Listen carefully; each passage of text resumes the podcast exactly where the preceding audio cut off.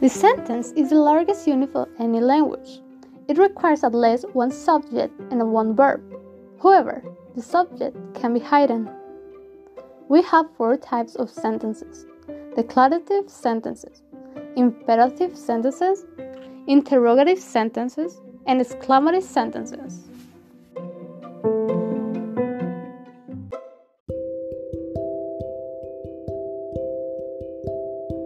The first one are declarative sentences. They are made to share info or declare a fact, and they end with a full stop. For example, we can say people from Italy are, car- are called Italians. The second one are imperative sentences, and they are used to give an order, instruction, or give a polite request, as well as the declarative sentences then they end with a full stop. For example, when the teacher says to the student, please take out your books on page 20.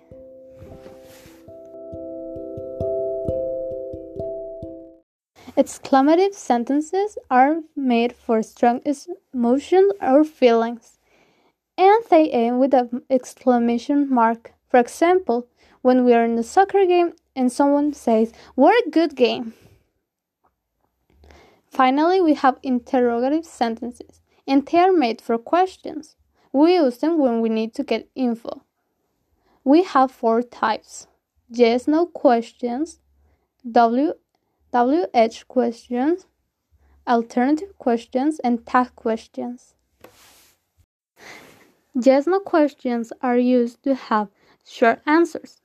For example, Are you feeling well today? Yes, I do. Or no, I don't. WH questions have at least one of these words what, when, how, why, whom, whose, why, where, and which. We can say, What are you doing? Or, Why are you not here yet? Alternative questions are used to choose from two or more options. Should I go to the party or should I stay home tonight? That question I use to check if the info that we have is true. For example, mm, you didn't do your work, your homework, did you? Or Today feels like a good day, isn't it? As you can see, if the main clause is positive, the tag question needs to be negative, as well as in the other way. If the main clause is negative, the tag question needs to be positive. And now we can begin with complete sentences. But what are they? Well, they are a complete thought. They have at least a verb and a noun. They are also named the independent clause. Meanwhile, we have the dependent clause. They are incomplete thoughts.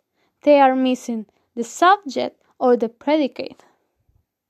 For example, we have this clause.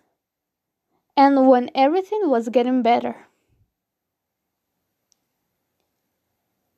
You can feel that there's something missing. There's not complete. That's the dependent clause.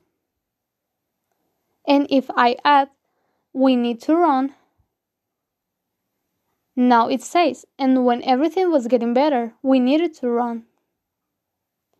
We needed to run is the main clause, the, the, the independent clause. And how do you know when it's a main clause? Well, we can just ask a question. For example, who needed to run? Us is the answer.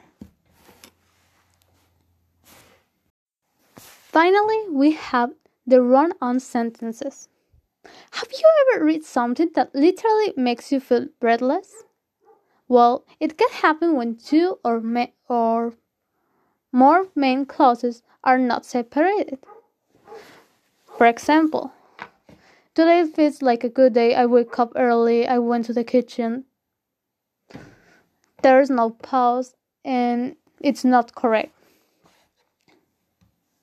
So, we need to separate the main clauses. The first main clause is Today feels like a good day. Period. I wake up early. Another period.